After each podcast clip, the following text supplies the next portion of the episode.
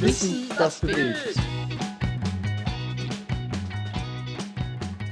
Gut, Michael Schnedlitz, vielen herzlichen Dank fürs Kommen. Danke für die Einladung. Ähm, ich würde einfach, einfach mal kerzengrad anfangen damit, was hat dich nach Wiener Neustadt gebracht von Salzburg? Ich bin eigentlich nicht in Salzburg, sondern aus Murau. Nur dort ah. haben wir kein Krankenhaus. Alles klar. bin ich nur in Salzburg geboren äh, als nächstes Krankenhaus, sondern bin auf einem Bergbauernhof in Murau aufgewachsen mhm. und da war Salzburg einfach mit Damsweg das nächste. Und ich bin dann mit 14 Jahren auf das Militärrealgymnasium in Wiener Neustadt gegangen, 1998 bis ins Jahr 2002 und habe diese Stadt äh, lieben gelernt und deshalb bin ich auch da in Wiener Neustadt geblieben dann. Sehr gut. Warum zum Militär? Warum auf die auf dem Milak, auf die Militärische Akademie? Was gibt es da für einen Hintergrund dazu? Das war eher das beste sportliche Angebot damals, mhm. äh, wo man als 14-Jähriger ziemlich breit gefördert worden ist. Ich habe mhm. dort dann auch wettkampfmäßig Skilanglauf betrieben, wo man jetzt im Vergleich zu den reinen nordischen Schulen oder den alpinen Schulen äh, doch auch ein bisschen in die Breite gehen kann und es hat doch fasziniert das Militärinternat, das war ja auch ein Vollinternat, äh, dass man mit 14 schon zum Bundesheer gehen kann. Und das hat mir und auch damals meinem Zwillingsbruder äh, ziemlich zugesagt und dann haben wir die Aufnahmeprüfung gemacht und nachdem wir es geschafft haben, äh, haben wir auch diesen Weg beschritten und ich bereue keine Sekunde, dass ich diesen Weg damals gegangen bin in diese Richtung. Sehr gut. Gibt es irgendwelche Prägungen, Vorgeschichten, elterliche Einflüsse, die in Richtung militärische, militärischen Background oder eben Sport-Background gegangen sind? Ja, mein Onkel hat die vier Chancen noch nicht gewonnen, einmal, aber das ist schon lang her. Lang also, her. Da waren die meisten äh, mütterlicherseits haben Skispringen gemacht. Ähm, ich bin grundsätzlich in einem Wintergebiet aufgewachsen, also in Mura auf 1200 Meter Höhe. Äh, da hat es Fußball und so nicht so wirklich mhm. gegeben, äh, aber dafür Skifahren und das Nordische. Und es war dann interessant, dass das auch dann in Wiener Neustadt äh, wirklich gut umgesetzt wurde. Äh, Im Sommer halt durch äh, Cross-Country-Lauf und so weiter zum Ausgleich und im Winter eben dann äh, mit den Möglichkeiten durchs Bundesheer auch in Hochfilzen, in Lienz, in Osttirol mit Trainingslagern. Äh, und dementsprechend hat es uns dann, dann, aber immer wieder zurückgezogen nach Wiener Neustadt mhm. und dann bin ich da geblieben. Und wie gesagt, das hat mich schon geprägt dann auch für mein späteres Leben, weil natürlich ein Militärinternat mit 14 Jahren, äh, was doch sehr strikt zugeht, zum Beispiel zwei Stunden in der Woche Ausgang, am Freitag zwischen 2 und 16 Uhr, wenn du brav warst, wenn nicht, dann nicht. Äh, das hat dann schon geprägt auch und, und ein Grundgerüst an Disziplin mitgegeben, wenn ich so sagen darf, äh, fürs restliche Leben dann. Ja. Disziplin und ich schätze mal auch eine gewisse, wie sagt man, Antifragilität, Resilienz, eine dickere Haut, die ja auch dann fürs politische Leben auch nicht gerade unförderlich ist, würde ich behaupten. Die, die brauchst du auf alle Fälle in der Politik auch, äh, wobei jeder sich selbst aussucht, dass er in die Politik geht. Deshalb darf man da, glaube ich, auch nicht zu dünnhäutig sein. Ja. Und wenn man schaut, was die Politik manchmal den Menschen antut, dann muss der Politiker auch aushalten, wenn er dementsprechendes Echo bekommt. Das Echo zurzeit bei mir ist zum Glück sehr positiv, sowohl mhm. in Wiener Neustadt als auch auf anderen Ebenen. Äh, und, aber natürlich prägt das durch und vor allem äh, geholfen hat mir der Sport ein gewisses Leistungs- und Stundenpensum. Und wenn der Körper sagt, es geht nicht mehr, mhm. Äh, dass der Kopf sagt, es geht schon noch weiter, durchzuhalten und zu lernen, dass man den Körper ganz schön ausreizen kann, aber auch genauso Ruhephasen äh, wirklich auch wahrzunehmen und einzuplanen mit Ruhephasen, meine ich jetzt gar nicht, dass man frei hat, sondern dass man einfach die Termine so legt, dass man nicht äh, drei Wochen durchgehend auf Dauerspannung ist, was natürlich mhm. auch passiert, sondern dass man ein bisschen wechselt äh, von Wien und Tirol zum Beispiel dann der Bettenwechsel drinnen hat und dann geht das Ganze schon. Ja. ja bleiben wir gleich bei dem Thema, weil wir haben es gerade off-camera auch schon angesprochen, ein bisschen, eben den gesundheitlichen Aspekt. Das heißt, Sport ist definitiv ein, ein Mittel zum Ausgleich. Wir haben auch schon Cortisol-Level etc. kurz angeschnitten. Ähm, Gibt es da, gibt's da bestimmte Routinen? Ist der Sport was, ähm, den du auch disziplinär ähm, regelmäßig durchziehst? Oder ist der Sport was, wo du einfach sagst, ich nehme jetzt die Zeit, ich mache, was ich will? Gibt es quasi irgendwelche Art, äh, so eine Art Routine, im, im, körperlichen, gesundheitlichen Bereich, was das betrifft? Ja, ich verfolge also ich habe sogar einen Trainingsplan, der dann oh. fix in den Terminplan eingearbeitet ist. Aber da geht es eher darum, äh, den Puls unter Kontrolle zu halten, mhm. den Cortisol-Level niedrig zu halten, äh, weil man schon merkt als Politiker, dass der Puls, wenn man nicht aufpasst, also mhm. bei mir ist es so, äh, auch beim Schlafen nicht mehr unter 100 hinuntergeht. Mhm. Und jeder, der sich ein bisschen mit Puls und so weiter beschäftigt, weiß, das ist schon ein ziemliches Alarmzeichen. Und da versucht man natürlich einen Ausgleich zu finden. Und dieses Bild vom Politiker, das man hat, das sind die, ich formuliere es jetzt so salopp, wie es die Bevölkerung ja. hat, das sind die ausgefressenen Kettenraucher und Säufer. Ja. Äh, das funktioniert auf eine gewissen Ebene definitiv nicht mehr, weil du körperlich einfach nicht mehr drüber kommst, sondern du versuchst wirklich von der gesunden Ernährung bis hin zum, zum Ausgleich mit, mit Sport, egal ob das jetzt um 5 in der Früh ist oder um Mitternacht oder wenn ich nach sechs Stunden Vorzeit nach Tirol irgendwo aussteige, eine halbe Stunde zum Auslüften oder eine Stunde vielleicht etwas einzuplanen, mhm. äh, eine Bewegung auch brauchst, um auch den Kopf wieder frei zu bekommen, äh, klare Gedanken zu bekommen und den Körper insofern im Griff zu behalten, dass man einigermaßen unbeschadet durchkommt. Äh, wobei Spitzenpolitik definitiv, wenn man es ernst betreibt und äh, ein Raubbau am Körper ist. Also da braucht ja. man sich, glaube ich, auch nichts vormachen.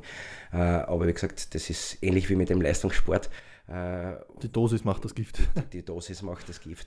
Und äh, ohne dem und ohne diesen Ausgleich und ohne diese Herangehensweise, wie gesagt, von Ernährung, Bewegung bis hin zu ein paar Lifehacks mit, mit, mit kalten Duschen und ähnlichem, ja. den, den Testosteronspiegel richtig anschierst, äh, wäre das Pensum definitiv nicht möglich, weil man sich Kreuz und äh, generell den, den, alles, was im Körper in, so in sich trägt, ziemlich stark zusammenhauen würde. Ja, ja. aber ist ein, ist ein guter, wichtiger Punkt, ohne jetzt parteipolitisch quasi äh, zu sehr ins Detail zu gehen, aber gerade die letzten zwei Jahre habe ich das Gefühl gehabt, dass das ziemlich verabsäumt worden ist, dass man bei der Bevölkerung appelliert, eben an die Gesundheit und ein bisschen genau auf solche Dinge zu schauen, weil es eben, ja, wir hatten ein gesundheitliches Thema und genau solche Sachen wünsche ich mir, dass die auch von ganz oben kommuniziert werden. Weil das trägt ja in so vielen Belangen zum Wohlbefinden der Wirtschaft bei, zur Entlastung des Gesundheitssystems und, und, und, und, und, und. Generell viel weniger Probleme, wenn die Leute ein bisschen mehr auf sich schauen vollkommen richtig. Ich werde jetzt äh, in diese Richtung ein bisschen gehen äh, mit einer Kampagne, die sich dann nennen wird Mit uns gesund. Mhm. Viel will ich noch nicht verraten, aber es geht schon darum, dass man äh, mit der Prävention total viel erreichen kann. Und äh, anstatt die Verschiebung Richtung mehr Richtung Prävention zu machen, haben wir in den letzten zwei Jahren leider Gottes sehr viele Rückschritte sogar gemacht mhm. und sind in die komplett andere Richtung gegangen.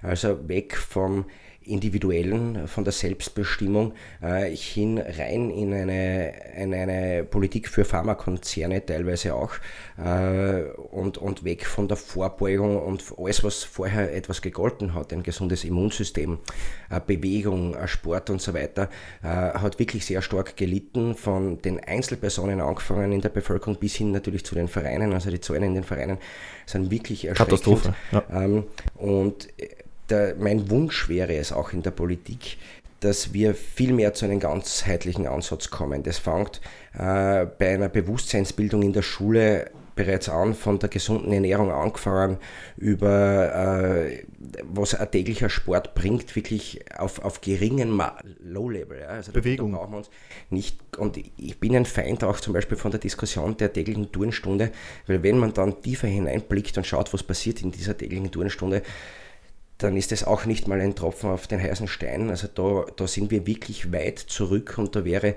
äh, ohne finanziellen Mehraufwand so viel möglich in unserer Gesellschaft, was nicht nur jetzt dazu beiträgt, dass man gesünder lebt, sondern dass die Menschen auch viel mehr Wohlbefinden mhm. wieder kennenlernen.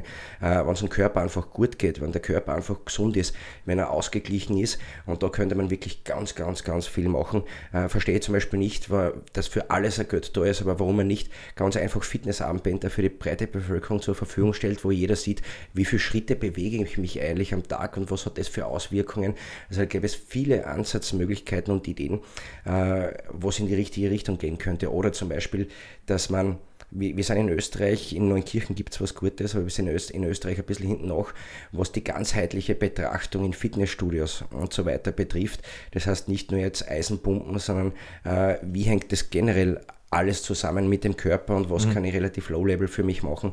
Und das könnte man ohne Probleme fördern und unterm Strich wird sich das finanziell auch dann wieder für den Steuerzahler rechnen, weil das, was sich im Nachhinein aufstaut, wo dann der, die Pharmakonzerne den Gewinn machen äh, durch Lebensmittelindustrie und so weiter, äh, das könnte man viel früher, dem könnte man viel früher entgegenwirken und da ist ganz ein großer Hebel drinnen. Äh, ich würde jetzt gar nicht den, den Begriff überstrapazieren für die Volksgesundheit, sondern einfach für die Lebensqualität der Menschen. Und dann würde man auch wahrscheinlich äh, staunen, was das für Erkrankungen wie Burnout und so weiter für Auswirkungen ja. hat, wenn man eine tägliche Bewegungsroutine vom Kindheitsalter an und da muss ich nicht einmal in einen Verein gehen, sondern geht es viel um frische Luft und so weiter, von Kindheitsalter an äh, in die Familien hineinbringe und das auch wirklich fördere, dass es keine zusätzliche finanzielle Belastung für die Familien darstellt. Ja, also Potenzial gibt es da Ende definitiv Ende nie.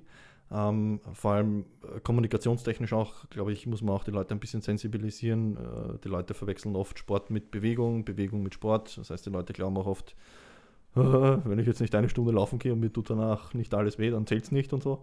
Ähm, ja, aber da sind wir wieder bei einer Sensibilisierung schon im jungen Schulalter. Definitiv ähm, viel, viel Potenzial. Das heißt, aber das ist das Programm, was du angesprochen hast, gemein, wie? Gemeinsam gesund? Wie Mit uns gesund. Mit uns gesund ja. ist eine FPÖ-Initiative ja, oder ist genau, das? ist eine FPÖ-Initiative, wo wir aber mehrere Stakeholder hineinholen, äh, von Trainern angefangen über mehrere Firmen. Und da wollen wir einen Querabriss machen. Äh, wie kann ich Betriebe dazu sensibilisieren, dass Bewegung im Betrieb äh, förderlich ist für die Krankenstandstage. Mhm. Das heißt, dass auch finanziell unterm Strich durch die geringeren Krankenstandstage der Betrieb auch gewinnen kann, ja. äh, aber auch die Jugend erreichen. Äh, und ein spannendes Programm zu machen, um einfach den Menschen zu sagen, dass es mit, mit kleinen Routinen, die man ja nach drei Wochen bekannterweise normalerweise verinnerlicht hat, mit kleinen Routinen, dass man wirklich das Leben für sich besser machen kann. Und vielleicht nicht immer vor einem Bildschirm sitzt oder ähnliches, sondern rausgeht wieder auf die frische Luft und das zu schätzen lernt. Und wir wollen natürlich auch thematisieren, was das für Auswirkungen fürs Gesundheitsbudget hat, mhm. äh, wenn man Geld in die Hand nimmt für äh, und Sport unterstützt und Bewegung unterstützt und Familien unterstützt, dass sie das alles machen können.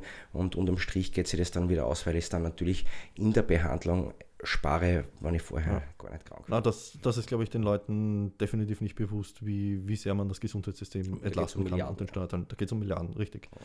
Okay, dann bin ich schon gespannt, was da kommt. Bitte gerne am Laufenden halten. Gut. Ein guter Tipp ist auf alle Fälle, äh, auch wenn man es am Anfang nicht mag, das kalt duschen schießt so richtig die Mitochondrien an ja. und fühlt sich wohler. Äh, es ist auch wieder, die Dosis macht das Gift. Genau. Man muss sich ja nicht zehn Minuten jetzt unter Nein. die kalte Dusche stehen Zwei oder jeden bis Tag. Drei Minuten Reicht vollkommen. Richtig, genau. Also, ja, aber das muss man den Leuten auch noch vermitteln. Die Dosis macht das Gift.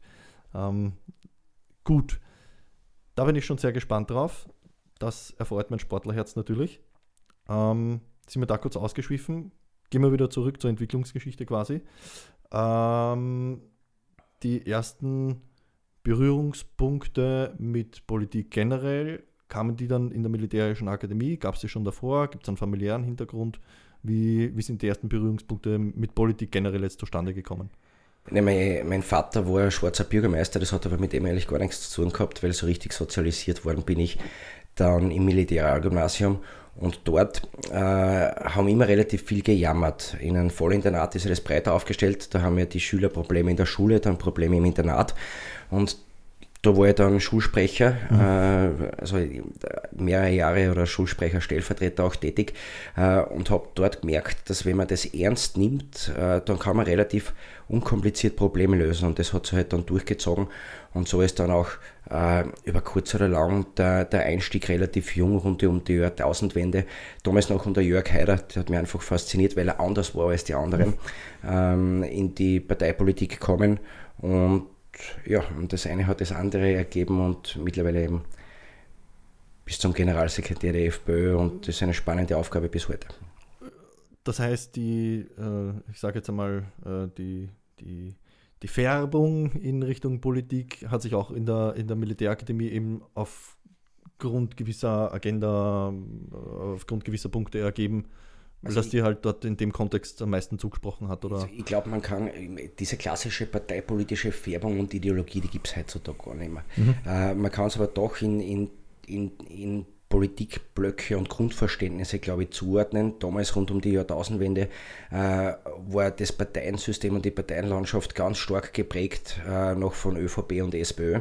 Äh, und das war eher noch eine Politik äh, der starken Parteiapparate. Also wenn es jetzt äh, Gemeindewohnung haben wolltest, gibt es in Österreich teilweise mhm. noch immer, dann in Wiener Neustadt bitte nicht, ja, da bin ich auch Wohnstadt, aber, aber wenn man in andere Städte schaut, dann brauchst du ein rotes Parteibuch, äh, wenn du dann Posten irgendwo anders haben willst, dann brauchst du ein schwarzes Parteibuch äh, und das war eben diese große Parteienlandschaft und da hat mir damals einfach Jörg Heider als Person gefallen, äh, weil er sich nicht einkaufen lassen hat von diesem System und das wollte ich auch nicht. Also ich bin nie diese klassische Kaderschmiede äh, durchlaufen, bis heute keinen einzigen Rhetorikkurs, sondern ich sage bis heute einfach das, was ich mir denke und ich glaube, weil ich der Meinung bin, dass das einfach das Authentischste ist und ich fahre gut damit.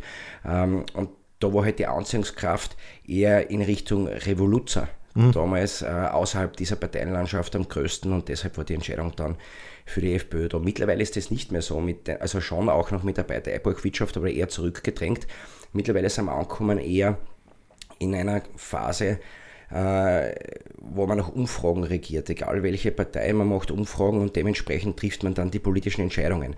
Da bin ich auch froh, dass ich äh, unter dieser Politstilrichtung äh, nirgends dabei bin und mitregiere, weil da meistens keine vernünftigen mittelfristigen und langfristigen Lösungen herauskommen und der Anspruch eben damals bis heute, glaube ich, der, der sich durchzieht. Und mittlerweile habe ich ja zum Glück auch in der Freiheitlichen Partei bundesweit mitzureden, wo unsere Linie hingeht. Das muss wieder in die Richtung gehen, dass man einfach Verantwortung tragt, wie im normalen Leben. Also, dass man das gar nicht zu sehr entkoppelt wie ein Familienvater oder eine Mutter für die Familie, ein Chef für die Firma und so weiter. Und da einfach Entscheidungen trifft und die relativ ehrlich kommuniziert und man versucht einfach mit dieser Arbeit was weiterzubringen. Und ich glaube, dass sich die gesamte Politik auch in den nächsten Jahren in diese Stilrichtung entwickeln wird, weil es so einfach nicht mehr weitergehen kann. Und diese Richtung versuchen wir auch heute schon quasi zu vollziehen. In Neustadt seit 2015 in der Regierung.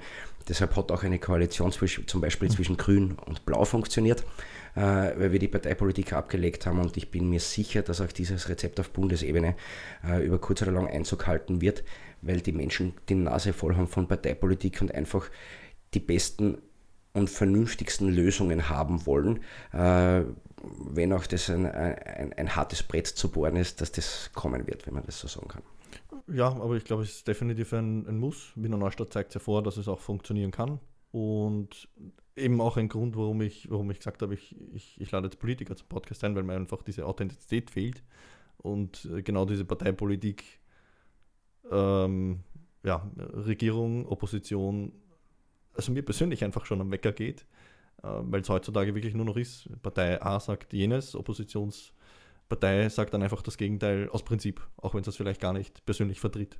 Ich glaube, du hast da ganz am Anfang was Interessantes gesagt. Ich weiß nicht, ob es off-Records war oder ob es schon drauf mhm. ist auf dem Podcast, äh, dass das auch mit der Medienlandschaft natürlich zu ja. tun hat.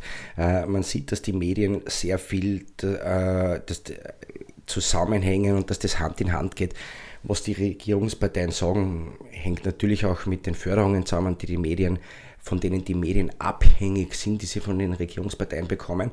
Und dann brauchst du natürlich auch als Stilmittel in der Politik, und die redet jetzt nicht für die Freiheitlichen, sondern für alle Parteien, äh, manchmal äh, einen dunkelroten Stift, damit es rosarot ankommt. Und die Menschen wollen teilweise natürlich auch unterhalten werden, auch keine Frage. Äh, nutze auch ich als Stilmittel, dass ich den einen oder anderen äh, Schmäh mit einpack oder den einen oder anderen äh, harten Seitenhieb mit einpack zum politischen Gegner. Aber ich glaube, das halten wir alle aus. Gehen tut es eher um den Grundkonsens in der Arbeit, dass man sich schon gerne ein bisschen zanken darf, dass es nicht fad wird, aber dass man dann äh, unterm Strich äh, wahrgenommen wird durch seine Arbeit, wenn, wenn sie sinnvoll ist und wenn die klügsten Konzepte da sind. Mhm. Und da muss man vor allem gar nicht in irgendeiner Partei nachschärfen, da würde, müsste wirklich nachgeschärft werden. Äh, bei den Medien, äh, die sich in den letzten Jahren nicht unbedingt äh, ein Ruhmesblatt verdient haben, sondern eher Inserate und Förderungen verdient haben. Und das ist halt die Frage, ob wir in so einer Medienlandschaft gut aufgehoben sind, und damit meine ich jetzt gar nicht die Politiker, sondern als Bevölkerung, die sich irgendwo auch an etwas festhalten muss. Ja, und, und konsumiert. Muss und konsumiert äh, und man sich halt auch darauf verlassen sollte, ob das stimmt, was da daherkommt oder ob das reine Werbe- und Marketing-Geschichten und PR-Schmeiß sind. Ja, das Clickbaiting, wie es halt so schön heißt. Was halt echt ein Problem ist, wenn es den Medien schlecht geht und die von irgendwas leben müssen, muss man halt wieder in Lösungen denken, wie kann man die Medien neu aufstellen und wie kann man Medien neu denken, damit die wirtschaftlich eben unparteiisch überleben können. Aber ja, wäre zum Beispiel großes das, Problem. Das wird zu technokratisch. Also ich glaube, wir wollen unsere Zuschauer jetzt nicht mit einer, einer Reform der Medienförderung oder nein, so nein.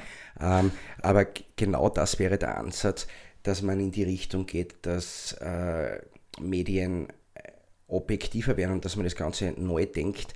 Äh, und das geht ja weiter, weil wenn man schaut auf den sozialen Medien, was passiert. Also äh, mit den gesamten Bots, die da herum äh, geschickt werden oder einen Facebook oder, oder einen äh, Algorithmus im Hintergrund, äh, wo viele mir schreiben, wenn ich nicht direkt auf deine Seite schaue, finde ich dich gar nicht mehr. Mhm. dann ist die Frage, ob das halt noch objektiv ist oder was da im Hintergrund gesteuert wird und aus welchen Gründen auch immer.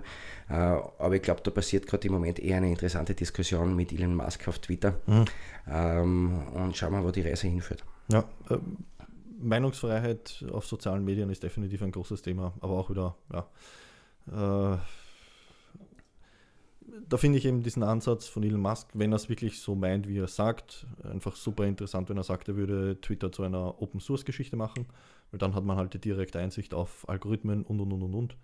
Wird im besten Fall schon einmal zumindest mehr Verständnis und Information bringen, wie diese Plattformen funktionieren und vielleicht ein, ein, ein bisschen ein Aufwachen bei den Menschen äh, und bei den Medienplattformen hervorrufen. Aber ja, es, da könnten wir wahrscheinlich einen eigenen Podcast fünf Stunden lang drüber diskutieren.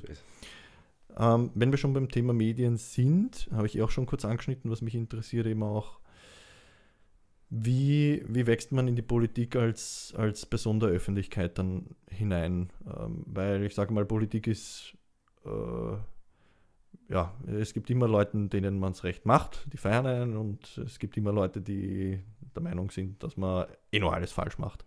Wie, wie geht man persönlich mit seinem Ego, ähm, mit der Familie, mit seinem Umkreis, mit dem gesellschaftlichen Ansehen quasi um? Wie wächst man da rein? Puh, mit was fangen wir an? Fangen wir mit der Familie an. Meine Familie halte ich absolut aus der Politik draußen.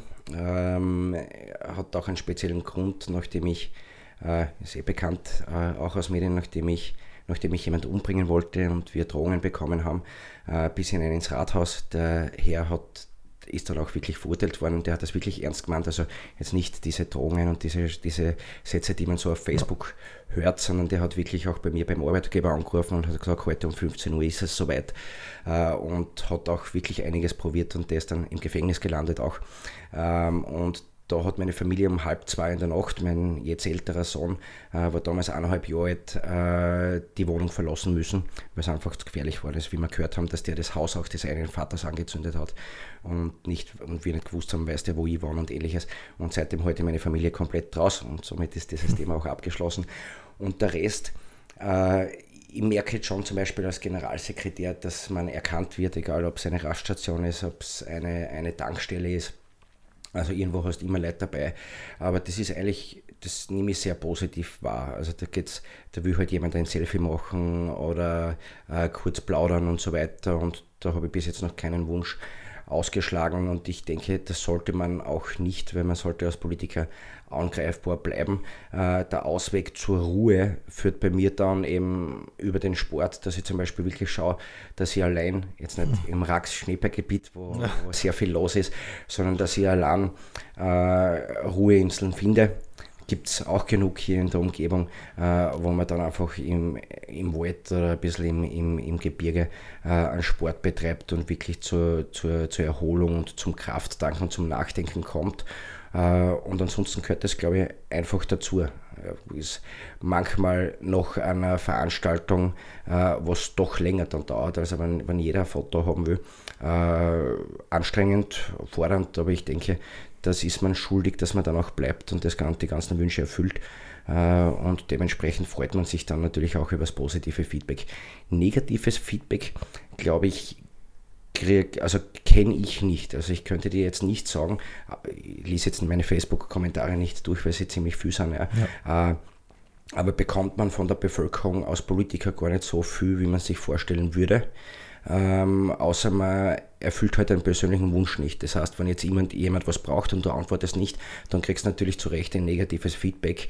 Aber es ist jetzt ganz, ganz selten, dass man auf offener Straße geschimpft wird oder so. Mhm. Also das habe ich wirklich schon Monate nicht mehr erlebt und komme wirklich viel und herum. Also ich habe pro Woche im Schnitt vier bis fünf Auftritte quer durch Österreich, also Groß, Großveranstaltungen äh, und passiert wirklich ganz selten. Eher, eher das Gegenteil, wenn man dann greifbar ist, dass, dass man von Ecken positives Feedback kriegt, mit dem man gar nicht rechnet. Ja.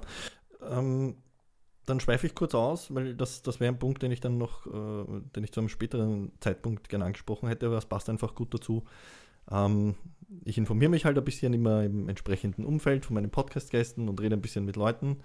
Und es ist lustig, egal von welcher Seite, ähm, ob das jetzt das direkte oder indirekte Umfeld ist, was ich oft gehört habe, wenn es um dich ging, war, der Michael ist persönlich und privat, abseits der Kamera, ein super lieber Kerl und da würde ihm teilweise gar nicht zutrauen, dass er quasi zur FPÖ gehört. Ja. Und der Ton oder das, was so mitgeschwungen ist, so von wegen, ich glaube, der glaubt das quasi selber gar nicht, teilweise, was er sagt und macht das nur aus parteipolitischen Gründen. Was ich super interessant finde. Ja, weil wir gerade von Nahbarkeit und Greifbarkeit gesagt haben beim letzten Podcast. Oder? Das waren mehrere Leute. Das war nicht nur eine. Ja, eine Person. Das waren wirklich, äh, können wir schon von einem Dutzend Leuten reden. Weil ich halt schaue, dass ich ein bisschen mich informiere und mit Leuten quatsch. Und das, wie gesagt, zu 90 Prozent kam genau diese Antwort. Ja. Also ich glaube, das liegt mit den Medien zusammen und deshalb machen wir auch diese Österreich-Tour, weil wir grundsätzlich als freiheitliche Politiker genau mit dem Problem kämpfen, dass sie, wenn sie die persönlich kennenlernen, sagen, na, der ist ja gar nicht so arg. Mhm. Also, der, also das, was ich über den gehört habe und über den gelesen habe und über die Freiheitlichen, das wäre mir jetzt nicht aufgefallen. Herbert Kickl ist ein Paradebeispiel, der damit kämpft, ähm, der, der medial äh, anders dargestellt wird, als er wirklich privat ist, nämlich ein absolut ruhiger, ausgeglichener, äh, mehrere Schritte vorausdenkender, guter Chef, von jetzt so sagen darf, aber auch äh, Freund, äh, Sportler äh, mit wirklich vernünft, grundvernünftigen Ansätzen, aber medial nicht das hinüberbringen kann, wie man jetzt zum Beispiel bei dir in einer Stunde Podcast kann. Mhm. Und da würde ich mir wirklich wünschen, wenn man, und wenn man einfach medial mehrere Möglichkeiten hätte, äh, das Ganze zu zeigen, wie ist man wirklich als Mensch, was steckt wirklich hinter diversen Forderungen dahinter, wenn man nämlich einfach mehrere Schritte nach vorn denkt. Äh, und wenn das Ganze nicht verkürzt daherkommt, äh, dann würde man nämlich auch drauf kommen, wir Freiheitliche haben nicht zwei Herren und einen Pferdefuß, äh, wie sich manche denken, sondern wir sind Menschen wie alle anderen. Mhm. Und, und diese Vorurteile, die da mitschwingen, die kennen wir aber, wie gesagt, seit Jörg Haider. Und deswegen haben wir auch damit leben gelernt. Und unser Rezept dagegen ist auch ganz einfach, deswegen fahren wir jetzt relativ stark aus. Wir machen jetzt die zweite Österreich-Tour, heuer schon. Ähm, war vorige Woche gemeinsam mit Herbert Kickl in, in Salzburg. Wir waren im Burgenland. Äh, aber ich staune immer wieder, dass genau das dann passiert, dass die Menschen dann, wie du jetzt sagst, bei dir auch ein Dutzend gesagt haben, nicht nur der Schnedlitz, sondern auch der Kickl und so weiter, die sind ja gar nicht so, wie man es vorgestellt mhm. habe. Äh, und irgendwann reift dann hoffentlich auch, dass sie draufkommen, dass dieses Bild der Freiheitlichen, das von sehr vielen Medien gezeichnet wurde, auch nicht das Bild ist, äh, das, das, das die Realität, der Realität entspricht. In Wiener Neustadt ist uns das relativ gut gelungen, weil wir da natürlich vor Ort sind. Aber auch österreichweit würde ich mir wünschen, wenn, wenn das mehr Fuß fasst, dass man mehr die Realität sieht und nicht das mediale Abbild. Ja, äh, inhaltlich würde ich jetzt auch gar nicht darauf eingehen wollen. Ähm, das heißt, definitiv um den, den, den, den, den quasi äh, den Connex wieder zu, zu, zu legen. Es ist definitiv ein, ein mediales Problem, dass die Politik gar nicht die Plattform oder die Möglichkeit hat, sich der breiten Öffentlichkeit in jetzt äh, objektiven, unabhängigen Medien ähm, eben in, einem, in, einem, in einem breiteren Kontext überhaupt, überhaupt präsentieren zu können. Ist das definitiv ein Faktor? Ich, ich, kann das auf ein Beispiel nennen. Wenn ein Freiheitlicher sagt, jetzt einfach aus der Gegenwart, wenn ein Freiheitlicher sagt, äh, wir sind für eine sinnvolle äh, Neutralitätspolitik, dann bist du innerhalb von einer Sekunde gebrandmarkt als Putin-Versteher. Mhm. Äh, obwohl wir immer wieder betonen, wir sind weder Putin-Versteher, das ist zu verurteilen, aber auch keine NATO- und Zelensky-Versteher, äh, sondern wir, wir, versuchen einfach die österreichische Bevölkerung in den Mittelpunkt zu rücken. Ähm, hat äh, der ehemalige E.ON-CEO gerade auch ein interessantes Interview in Deutschland gegeben, äh, der derselben Meinung war dort, nur der tut sich halt leichter als mancher Politiker, mhm. äh, dass er dann nicht verkürzt wird dass man bei allen Sanktionen, die man macht, zuerst auf die eigene Bevölkerung schauen sollte und auf die Auswirkungen er hat sehr stark dann die Industrie hineingebracht und ähnliches äh, und danach erst noch Umfragen regieren sollte. Das ist das, was mhm. ich auch vorher gemeint habe, wo wir uns zurzeit empfinden, weil gerade alle sagen, na, man muss da Partei ergreifen in der Ukraine und die Auswirkungen sind dann wirklich dramatisch, äh, wenn man das zu Ende denkt. Und mit dieser Verkürzung leben wir als Politiker, gerade als Freiheitliche, aber äh, haben auch gelernt, damit umzugehen, weil unterm Strich kommen die Leute eh drauf, na, vielleicht war das doch nicht so verkehrt, was sie gesagt haben. Und das ist doch medial äh, oft ein Problem, weil das dann sehr verkürzend und ich glaube auch bewusst sehr verkürzt äh, dargeboten wird, anstatt dass man in die Tiefe geht. Äh, und dann ist man jetzt schnell als Spurbler gebrandmarkt, ja. ist man als Putin-Versteher gebrandmarkt äh, und ähnliches. Und, aber wie gesagt, das, das hält man schon aus. Eh, aber es ist halt, es ist genau das Gegenteil von dem, was quasi die Bevölkerung jetzt braucht. Die Bevölkerung braucht Kontext, die braucht Informationen, die braucht Wissen, die braucht Authentizität, die braucht einen Menschen. Also für mich war eins der Beispiele, was mich auch quasi inspiriert hat, jetzt mich tatsächlich mal darüber zu trauen, als, wie gesagt, das politische Snurag, mich über diese Plattform auch ein bisschen zu informieren war. Äh, ich glaube, vor vier, fünf Jahren war das, äh, ein bisschen so die, die US-amerikanische Politik verfolgt und habe den Bernie Sanders relativ interessant gefunden, von seiner Art her, von seinem Auftritt und und und. Aber ich kannte ihn halt nur aus irgendwelchen Clips, wo er bei irgendwelchen Interviews oder bei irgendwelchen Diskussionen 30 Sekunden lang dort steht, wild herumschreit man eigentlich kein Wort versteht. Und man glaubt, er ist ein Schwerstcholeriker, der in jedem Moment einen Herzinfarkt bekommt und umkommt. So, dann war er in einem Podcast, hat da zwei Stunden geplaudert und war ein super schlauer, hochweiser, lieber Politiker, der halt gewisse Ansichten hat, ob man jetzt mit denen d'accord geht oder nicht, wieder, wieder eine andere Sache, aber der einfach einmal erklären hat können, warum er gewisse Dinge sagt und was da dahinter steht. Und das war für mich so, das wäre eigentlich eine Plattform, wo ich sage, äh, warum gibt es in Österreich in dem Ausmaß nicht? Gerade wenn alle schreien von wegen, ja, um Politik, man kriegt nichts mit und Wähler und hin und her, dann ja, muss ich ein bisschen über den Teller schauen und halt diese Plattformen bieten. Weiß nicht, kann man da den Konnex wieder zu den Medien schließen, dass sie ich von dieser Kürze. Eine Doppelgeschichte zwischen Medien und fairerweise muss man auch dazu sagen, Konsumenten. Mhm. Wer tut sich das an, dass er sich einen einstündigen oder zweistündigen Podcast ah. noch anhört? Äh, aber es sollte zumindest die Möglichkeit da sein, wenn man ein Interesse äh, dafür hat und dafür entwickelt äh, und als kritischer Geist, glaube ich, und da wird die Bevölkerung sehr oft unterschätzt, als kritischer Geist ist dann der Österreicher schon dazu in der Lage, dass er sich auch breit informiert. Informiert. Okay. Fakt ist aber trotzdem, wenn man es jetzt, äh, jetzt regional betrachtet, dass es auch in Wiener Neustadt äh, deiner Meinung nach äh, an, an, Möglichkeiten generell zu kommunizieren, was die Politik betrifft, äh, an Bedarf hat. Wie, wie, wie, schaut die, wie schaut die Medienmöglichkeit in Wiener Neustadt aus? Es gibt das Triebwerk, das bietet, glaube ich, auch hin und wieder offene Diskussions- Geschichten an auf Podium, also ja, so Podiumsdiskussionen? Also leider Gottes, äh, bei solchen Diskussionen hast halt zum Großteil zu 90 Prozent Zuseher, die dann mit dem Kandidaten oder dem Diskutanten mitkommen. Also in die große Breite kommst du nicht. Wir ja. haben in Wiener Neustadt aber, glaube ich, den großen Vorteil als Regionalpolitiker, dass Wiener Neustadt doch unter Anführungszeichen ein Dorf ist. Positiv Noch gern genug. Ja, ja. Äh, dass jeder jeden kennt und dass du persönlich mhm. ins Gespräch kommst. Äh, und von, von dem her haben wir dieses Problem zum Beispiel nicht, wie es Wien haben, hat, wie es Graz hat äh, oder wie es wir auf Bundesebene haben, weil du kommst halt von Vorarlberg bis zum Neusiedler See äh, nicht täglich in jeden Ort äh, und da ist es natürlich sehr wertvoll, wenn man auch diese Möglichkeit bietet. Ansonsten ja, ist die Medienlandschaft in Wiener Neustadt sehr dünn gesät. Also ich erreiche mit meinen Social Media Kanälen ein Vielfaches von allen Wiener Neustädter Medien zusammen. Mhm. Also, äh, aber nutzen sie natürlich trotzdem gern und ist auch wichtig, dass es sie gibt.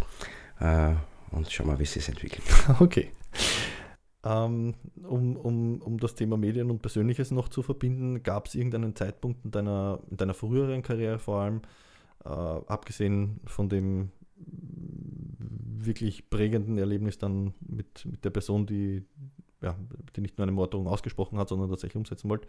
Gab es davor schon Momente, wo, wo du quasi an deiner politischen Karriere, also nicht an deiner politischen Karriere an sich, aber gezweifelt hast, dass du dabei bleiben willst und dass du das machen willst, weil eben Medien, weiß nicht, zu wenig Positives äh, publizieren, äh, kommunizieren, weil meine nicht, wieder irgendwelche Aussagen von dir aus dem Kontext gerissen worden sind, etc. Gab es solche Steps, wo du wirklich gesagt hast, na, jetzt haue ich den Hut drauf? Mm, na, also äh, man lernt relativ schnell als Freiheitlicher, dass Medien gegen ihn arbeiten. Mhm. In, der, in der breiten Masse oder teilweise auch Journalisten. Äh, man lernt damit umzugehen, man, man lernt äh, damit zu leben. Äh, ich glaube, äh, das muss man auch. Äh, ist vor kurzem, vor einem Jahr, habe ich eine, eine, eine, ein großes Medium geklagt, äh, das, weil es wirklich zu weit gegangen ist und völlig aus dem Kontext war. Also das war im Rahmen einer Corona-Demonstration, die ich gar nicht besucht habe, sondern auf Medienanfrage am Rand der Demonstration Interviews gegeben habe. Mhm. Äh, und die haben dann geschrieben in der Headline, Schnedlitz besucht gemeinsam mit Gottfried Küstl und noch irgendjemanden, ich weiß jetzt gar nicht, äh, die Demonstration. Wir haben nachweisen können, dass sie den Herrn gar nicht kennen, dass ich gar nicht die angemeldete Demonstration betreten habe, sondern Ö24 ein Interview gegeben habe und ein paar anderen Medien noch ein Interview gegeben habe. Und meiner Verwunderung nach habe ich dieses Verfahren aber verloren. Ich habe das privat geführt. Ähm, wir haben dann auch gesagt, das wäre genauso absurd, wie wenn man sagt, der Schnellitz fährt gemeinsam äh, mit dem Gottfried Küstl äh, in der U-Bahn, nur weil der zufällig auch in Wien die U-Bahn nutzt, so, so, wie ich zum Beispiel. Mhm. Ähm, aber der Richter hat gemeint, der Leser ist so gebildet, dass er versteht, dass das nicht so gemeint war. Ähm, und da fragt man sich halt dann schon, äh, wo sind wir angekommen? Ich habe dann verzichtet auf, die, auf den Instanzenzug, weil es mhm. mir einfach zu deppert war. Da, da schüttelt man dann den Kopf, aber deswegen hört man jetzt nicht wirklich auf. Mhm. Äh, aber ist eine interessante Frage, weil die, die Leser, also die, die Zuhörer sollen schon wissen, was Medien äh, aus diverse Sachen machen, die wirklich so fernab der Realität sind, ähm, dass es, dass es äh, auch nicht mehr missinterpretiert oder fehlinterpretiert werden könnte, wenn man mit einem Hausverstand dran geht. Ja. Aber wie man sieht, man findet auch äh, in der Justiz noch welche die das so sehen. Es, es, ja, du hast es ja schon angesprochen, es sind halt viele Parameter, also es können halt trotzdem auch die Konsumenten dazu und gerade Social Media hat uns scheinbar halt dazu getrieben, äh, kurze, knackige Informationen zu konsumieren, die ja. Ich habe nichts gegen, halt gegen, Schlagzeilen, die funktionieren. Ich weiß, dass es in mehreren Medien gehört auch dazu. Eigene, eigene eine Schlagzeilen, also die, die sie zum Schluss nochmal nur die Schlagzeilen kontrollieren. Mache übrigens ich mit meinem Team, wo mir irgendwas nicht gefällt dass ich zum Schluss nochmal drüber gehe. Aber es sollte zumindest der Kern, also die, die Wahrheit drinnen bleiben und nicht das komplett verzehren. Ähm, und damit meine ich jetzt nicht nur unbedingt den Meteoriten, der alle zwei Wochen einschlägt, um einen Klick, auf Facebook zu generieren, äh, sondern wenn ich wirklich politische Falschmeldungen dann äh, streue, dann ist das schon ziemlich hinterfragenswert. Ja. Medien und Politik, ein, ein schwieriges Thema. Es ist kompliziert, wie, wie es der Facebook-Beziehungsstatus äh, betiteln wird. Genau. Ähm, zum Thema Politik, wenn man da hineinwächst. Wie, wie schwierig ist es, vor allem am Anfang, seine Vision, seine Mission, seine, sein, sein Motiv ähm, in die Politik hineinzutragen? Wie schwierig ist es, wirklich zu sagen, ich kann mich jetzt einbringen? Wie, wie, wie schauen diese Prozesse aus? Ein bisschen Ellbogentaktik vermutlich am Anfang. Äh, man muss sich irgendwie versuchen durchzusetzen. Es werden einem wahrscheinlich viele Steine in den Weg geworfen. Wie, wie wächst man darin? Wie schaut der Prozess aus? Oder aus deiner Sicht? Ich würde nicht sagen, wie schwierig in jedem anderen Job. Mhm. Also so wie wenn man kann es schon ein bisschen mit, der, mit einer unternehmerischen Tätigkeit vergleichen. Wenn du versuchst, mit einem Produkt am Markt Fuß zu fassen, hast du in der Politik grundsätzlich als Politiker äh, kein anderes Problem, außer dass du halt selbst das Produkt bist. Äh, ich habe es nicht wirklich als schwierig empfunden. Äh, hat aber auch 20 Jahre gedauert, der, der, der, der Prozess äh, dorthin quasi, wo ich jetzt bin. Habe aber versucht, immer alles nachhaltig aufzubauen. Das heißt, immer von unten nach oben, äh, wie es bei einer gesunden Pflanze ist, sprich mit der Kommunalpolitik begonnen, äh, klein begonnen, geschaut, dass wieder Neustadt wirklich im Griff ist, dann kurz in den Landtag hineingeschnuppert auch dort aufs Mandat wieder verzichtet äh, im Landtag, weil der Udo Landbau zurückgekommen ist und dann in die Bundespolitik gegangen.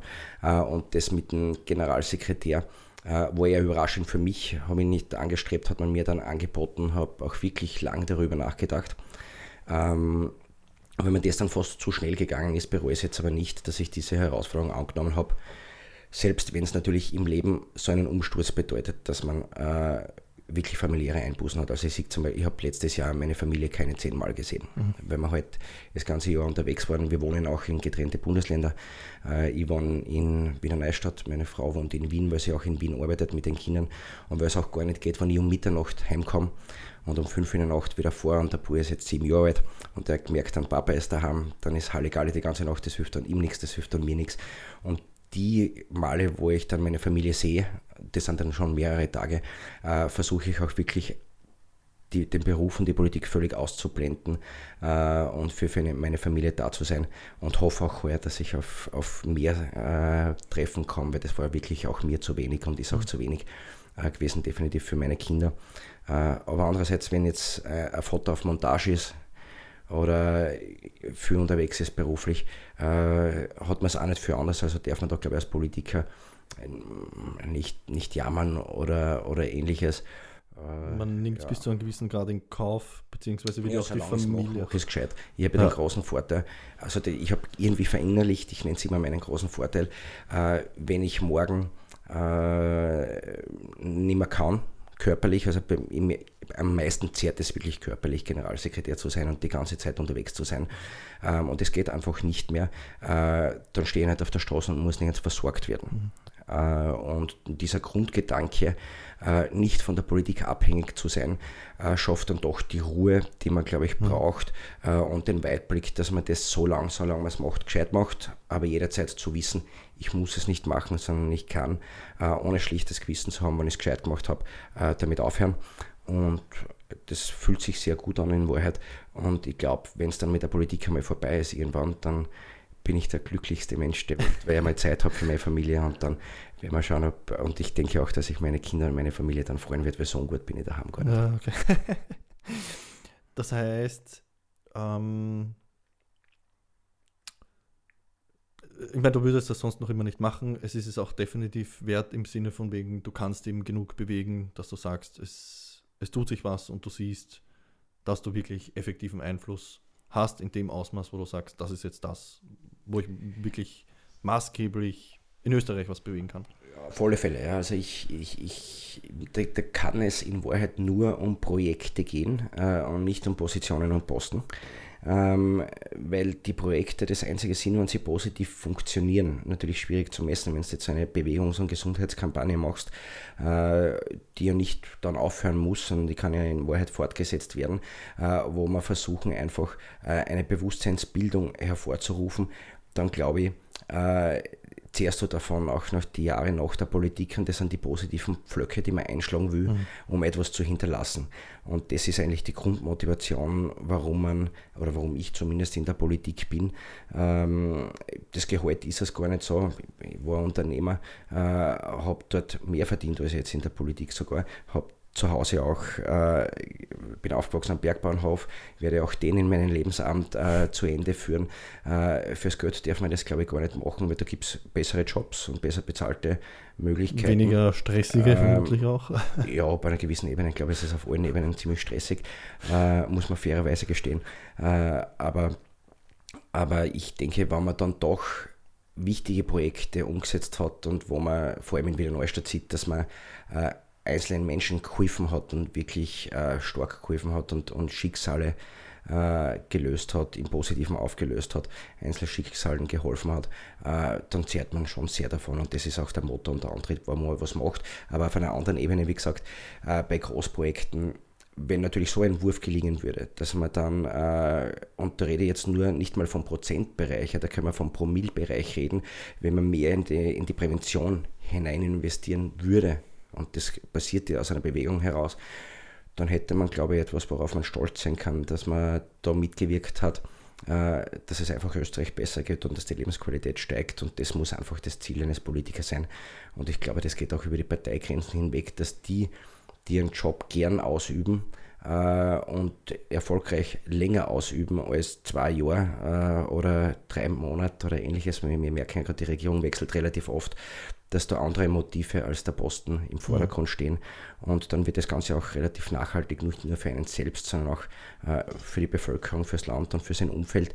Und das, wie gesagt, völlig unabhängig von der Parteifarbe, sondern äh, allein vom Grundzugang zur Politik.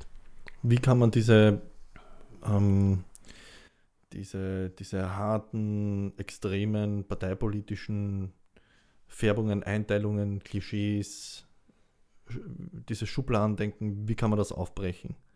Weil genau das ist ja das, wir haben es eh schon vorher angerissen, überparteilich denken, gemeinsam mehr versuchen zu erreichen, weniger ich vielleicht Oppositionsdenken. Dann wäre ich wahrscheinlich Kanzler. Ja, ja. Äh, aber du hast sicher die eine oder andere, die an der du arbeitest. Äh, oder was du versuchst? Ich glaube, dass das einfach, also im, im kleinen Rahmen haben wir in Wiener Neustadt gesehen, dass es einfach funktioniert, wenn du die Parteipolitik ablegst, weil es sehr viel äh, zu arbeiten hast. In Wiener Neustadt haben wir 2015 ziemlich viel Herausforderungen gehabt, finanziell für die Stadt und, und, und, und, und. Und da sind wir gar nicht zum Streiten kommen und zum Parteipolitisieren kommen. Äh, auf Bundesebene mit der Regierungskrise hat man auch gesehen, dass es funktioniert. Es hat gute Gespräche zwischen Randy Wagner von der SPÖ gegeben und in Herbert Kickl. Also da ist das auch, diese Franitzky-Doktrin zur Seite gelegt worden innerhalb weniger Stunden. Also auch dort funktioniert es. Äh, ich denke einfach, dass der Politiker selbst lernen muss, dass es ein Erfolgsmodell ist. Äh, und dann wird es mehr in diese Richtung gehen. Äh, und der Druck, der wird aus der Bevölkerung in diese Richtung eh schon größer, dass mhm. der Politiker in diese Richtung umdenkt. Und äh, ich hoffe, dass es in die Richtung gehen wird, weil es das, das ehrlichere Arbeiten ist, wo man wirklich dann auch, wirklich egal von welcher Partei das man ist, ehrliche Erfolge auch erzielen kann. Mhm. Vor allem die Diskussionspunkte und die, die, die, die Reibungen, die können ja auch dazu. Also das ist ja auch in, der ich Betriebswirtschaft. Also ich, ich, ich habe jetzt, dann auch eine, hab jetzt dann auch eine Veranstaltung vor rund 200 Leuten. Ja. Äh, und ja, auch dort habe ich meine, meine eckigen Sprüche dabei und meine markigen hm. Sprüche, weil es dazu gehört, die Leute wollen ein bisschen lachen, die Leute wollen ein bisschen unterhalten werden. Ja, ein bisschen provoziert äh, auch dazu. Ein bisschen provoziert, das gehört schon dazu. Aber wenn es dann wirklich um etwas geht, äh, dann, dann muss auch das Ganze ernsthaft, was, was kommuniziert wird, in Wahrheit hinter den Kulissen passieren. Und das ist schon ein Problem, das nicht an den Medien liegt, sondern an der Politik, dass zum Beispiel, wenn ein Schulterschluss eingefordert wird, dass es dann auch als Schulterschluss gelebt werden muss. Also es sind nicht dann alle Parteien draufgekommen, die nicht in der Regierung waren, dass das nur ein Marketing-Schmäh war. Mhm. Äh, das ist nicht nur uns Freiheitlichen sogar, sondern auch den Neos und den Sozialdemokraten, äh, sondern dass man da einfach versucht hat, uns wochenlang von der Kommunikation rauszunehmen, mhm. Äh, zu Beginn von Corona. manche sind früher draufgekommen, dass das nur Schmäh ist wie wir, manche sind später draufgekommen, aber unterm Strich haben dann alle bemerkt, dass das Angebot nicht ehrlich gemeint war. Und, und ich glaube, das funktioniert aber auch nicht mehr oft, weil da lernen Parteien ganz stark dadurch, äh, dass sie sich so, so schnell nicht mehr so über den Tisch ziehen lassen, dass mhm. durch die Reibungswärme zwei Grad Klimaerwärmung entsteht. ja, der, der war gut, der war gut, ein guter Übertrag. ja, äh, na, durchs Reden kommen die Leute zusammen und, und wie gesagt, ohne Reibung keine Energie, sage ich immer. Und das so ist Energie, die gerade in der Betriebswirtschaft, wenn es da keine Reibung, keine Diskussion gibt, gibt es keine Innovation. Also das gehört eh dazu. Aber gerade dieses übergreifende Denken und Kommunizieren miteinander ist irgendwie, ja, am Anfang von Corona es wird hinter den Kulissen mehr zusammengearbeitet, als man glaubt. So, und dann sind wir wieder beim Thema, was wird nach außen hin kommuniziert oder was wollen die ja. Medien kommunizieren, weil wenn was gut ist, dann gibt es nicht so viele Klicks, wie wenn das negativ ist. Aber ja, Medien haben wir eh schon Medien haben wir jetzt eh schon durchgekaut. Ich, ich glaub, du bist ein größerer Fan von Medien wie. Ja, ich, äh, ich, ja, was soll ich sagen? Vor allem, ich komme selber aus dem Marketing, ich habe ja. viel mit Medien zu tun. Ich, ich sehe halt auch, wie es hinter den Kulissen teilweise funktioniert. Ich sehe, wie man gewisse Dinge kommunizieren soll, will und muss, damit man eben auch zu seinem Ziel kommt, etc. Also es ist ein, äh, äh, ja, ein eigenes Thema. Ein eigenes Thema. Gut. Ähm, ich will dich nicht länger aufhalten.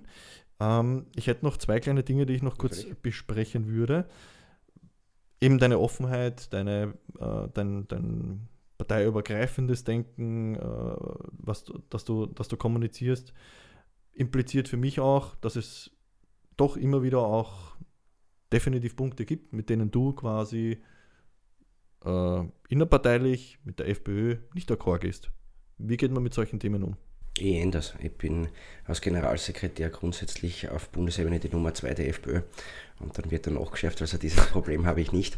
Okay. Ähm, die sind meistens Standpunkte, die du ansprichst, die dann absolut verkürzt dargestellt werden. Ansonsten mhm. sind wir äh, thematisch absolut richtig ausgerichtet. Äh, die, das Problem liegt dann oft wirklich in der Kommunikation über die Medien dann an die breite Masse hinaus. Äh, und also das, das geht von A bis Z, wo dann äh, Fehler eingestreut werden, nicht von uns, sondern teilweise oder in Verdrehungen. Ähm, ansonsten glaube ich, sind, sind wir thematisch relativ gut unterwegs und gehe mit allem d'accord, wobei ich natürlich jetzt nicht für jeden einzelnen Freiheitlichen bei 60.000 Mitgliedern sprechen mhm. kann, äh, weil ich gar nicht weiß, was die alle von sich geben werden. Ja. Ähm, nachschärfen heißt, dass das Thema einfach diskutiert wird untereinander oder, oder reflektiert wird, was da an der Kommunikation schiefgelaufen ist. ich sage mal, es sind jetzt nicht immer nur die Medien, also wir, vielleicht. Wir denken das wirklich in diverse Ebenen durch. Also mhm. das wird jetzt nicht äh, versucht dahingehend darzustellen, was kommt wie in der Bevölkerung an, sondern was kommt wirklich heraus, wenn ich das die nächsten Tage, Wochen, Monate äh, in der Auswirkung durchdenke. Also eher Richtung Wirkungsorientierung, äh, was die Sache selbst betrifft und nicht Richtung Wirkungsorientierung rein in der Kommunikation. Ähm, sonst wirst du langfristig, glaube ich, nur unglaubwürdig. Und mhm. da da muss man sehr aufpassen und müssen manche zurzeit, glaube ich, sehr aufpassen, dass sie mit dieser Showpolitik nicht absolut in die Unglaubwürdigkeit rutschen. Und mir hat einmal ein Bergsteiger gesagt, ähm, ein sehr bekannter Bergsteiger, ich sage jetzt seinen Namen nicht, äh, hat aber äh, als blinder Bergsteiger, äh, dann weiß man wahrscheinlich eh schon, er hat Andi Holzer, also kann ihn sagen auch, der hat einmal zu mir gesagt, schau, äh, das Problem ist, das geht so lange gut, bis die Schwerkraft zugreift. Und das kann man als Bergsteiger sagen, wenn es dann rutscht, dann rutscht es. Mhm. Und so kannst du halt dann auch als Partei gehen, wenn du so oberflächlich und so umfragengesteuert unterwegs bist, dass die Leute dann die irgendwann gar nichts mehr glauben. Und wir versuchen halt laufend auf dieses Glaubwürdigkeitskonto eher einzuzahlen. Diese Bretter sind oft härter, wenn man es bohren muss, äh, aber unterm Strich äh, somit glaubwürdig in unseren Punkten zu bleiben, liegen natürlich auch falsch. Also auch mhm. die Freiheitliche Partei hat die Weisheit nicht mit dem Löffel gefressen. Irgendwann musst du dich äh, positionieren auf einer Seite, sonst müsstest du die Bevölkerung belügen oder bei so einer Grätsche kriegst du gar nicht hin. und da ist es gar nicht unser Ziel, dass wir von allen gemocht werden. Wie gesagt, das geht gar nicht mhm. ehrlich gemacht, sondern wir versuchen halt einfach die Verantwortung zu tragen, was ist aus unserer Sicht wirkungsorientiert in der Sache der vernünftigste Schritt und den versuchen wir dann zu kommunizieren.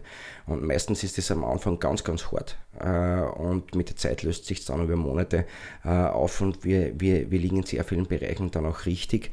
Und die, die dann Umfragen gesteuert geführt haben, ähm, die haben dann eher ein Problem, wenn es für uns gerade erst zur Nachhaltigkeit wird. Alles klar.